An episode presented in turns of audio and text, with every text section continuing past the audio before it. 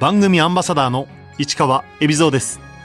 このコーナーは毎回一人の障害者アスリートチャレンジドアスリートおよび障害者アスリートを支える方にスポットを当てスポーツに対する取り組み苦労喜びなどを伺います。パラアーチェリーの長野美穂です。長野美穂選手1978年愛媛県今治市生まれの41歳二十歳を前に病気で左手を動かせなくなりました。2005年26歳の時口で弓を引くスタイルでパラアーチェリーを始め2010年アジアパラ競技大会で優勝。2012年ロンドンパラリンピックで5位に入賞しました。2018年のヨーロッパカップでは男女ペアのコンパウンドミックスで優勝。2019年健常者の全国大会でも優勝を果たしました。現在は大同生命に社員として勤務しながら東京パラリンピック出場とメダル獲得を目指しています。もともとスポーツが大好きだった長野選手。小学校の頃からなんですけれども、まあ、陸上であったりバスケットボールあとまあ水泳とか卓球とかいろいろなまあスポーツ楽しんできたんですけれども選手っていうところもあったんですけれども楽しみっていう方が多いですね。ところが二十歳を前に突然原因不明の病気に襲われます。今はまあ左手は使えないですし、まあ、右手もまあ水平より上には上がらないっていう状況にはなってます。病気なんですけれども原因自体は未だに分かってなくてまあ一番悪い時で、まあ、寝たきりの状態までなったんですけれども、まあ、急にっていうよりは徐々にっていうことだったので自分もちょっとそこまでになるっていう意識もなかったですしちょうど多感な時期他の方だった大学生で社会人になる直前っていう感じで一番楽しんでるかなっていう時だったのでなんで自分だけこんな感じになってるのかなっていうやっぱり気持ちはあったんですけれども時間が経つにつれて、まあ、いつまででもその下を向いて歩いててはいけないなっていうことを考えるようになってちょっと前向きな気持ちが芽生えたというか。そんな中アーチェリーを始めたきっかけは、まあ、病気してある程度まあ、回復した時にやっぱり体を動かしたいなっていうことでたまたまそのアーチェリーに誘われたっていうところがきっかけなんですけれども、まあ、本格的にというか雰囲気が良くて楽しいっていうところで、まあ、結果的に今につながってる感じです。長野選手は左手が使えないため、利き腕の右手で弓を持ち、口で弓を引いて矢を放っています。最初行った時には、まあ、片手が使えないっていうことで、まあ、周りの人はどうしたらアーチェリー楽しんでもらえるかなっていうことを周りの方が考えてくださって海外で口でアーチェリー弓を引いてる選手がいるっていう情報をアーチェリー教室の方とかが調べてくださってそこがきっかけで、まあ、口で弾くっていうアドバイスをいただきました。使える右手で弓を持って左手が使えない分弦に紐とかをつけてそれを歯で噛んで引っ張るっていう。はい。口で弓を引く時一番大変なのは？まあ、口で弾く場合はちょっと手で弾くよりも弾いてくる長さが短いっていうことで飛ぶ距離っていうのがあまり飛ばないっていうところもありますし弦に取り付けてる紐を、まあ、材質であったり長さであったりその道具の工夫っていうところを、まあ、今でも試行錯誤してます通常のアーチェリーとパラアーチェリーの主な違いは？私個人的にはあまり違いはないかなっていう形で思います。あの私健常者とパラの大会両方に出場してまともに優勝したり入賞したりしてるんですけれども競技中は同じルールで同じ距離っていうところで競技をするのであの違いはないのかなっていうただまああえて違うといえばこれは私の場合なんですけど、まあ、左手が使えないので、まあ、口で打つっていうシューティングフォーム打つ姿がまあ違うことぐらいなのかなっていう形では思ってます。パラリンピックを目指そうと意識したのは？ちょうどあの2008年北京の年なんですけれどもその年の1月に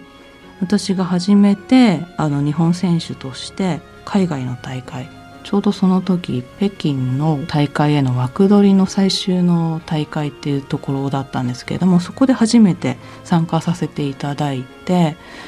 私もパラリンピックに出たいっていう思い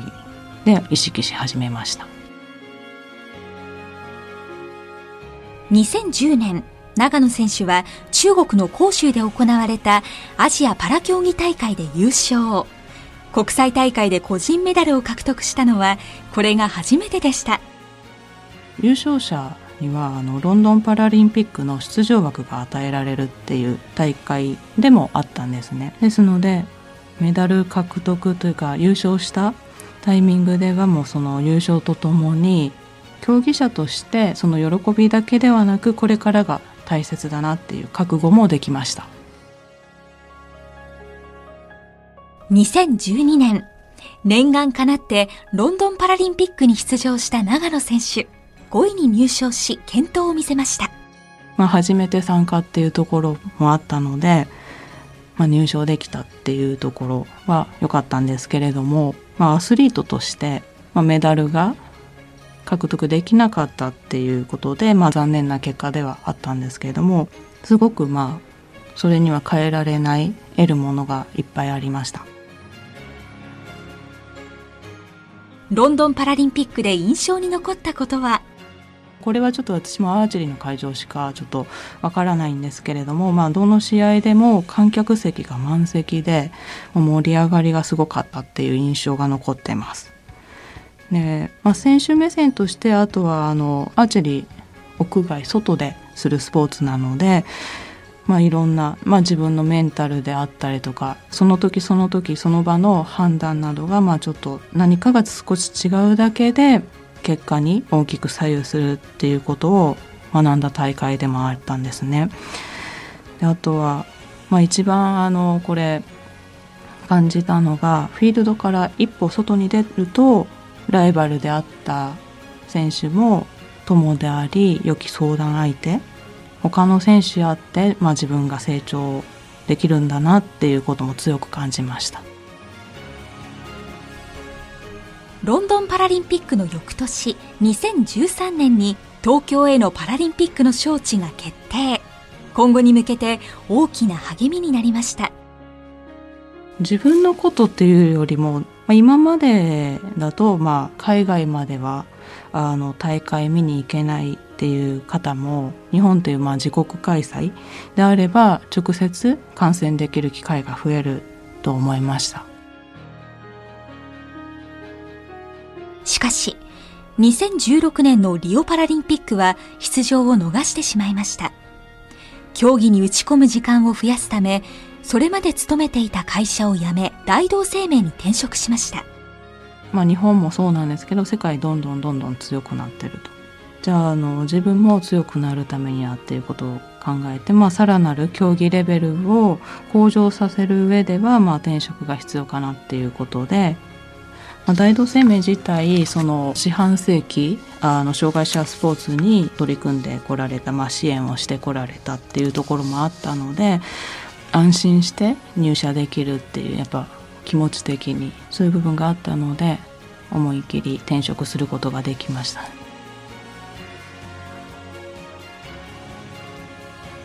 ただし長野選手は競技だけに専念するのではなくあえて仕事との両立にもこだわっています。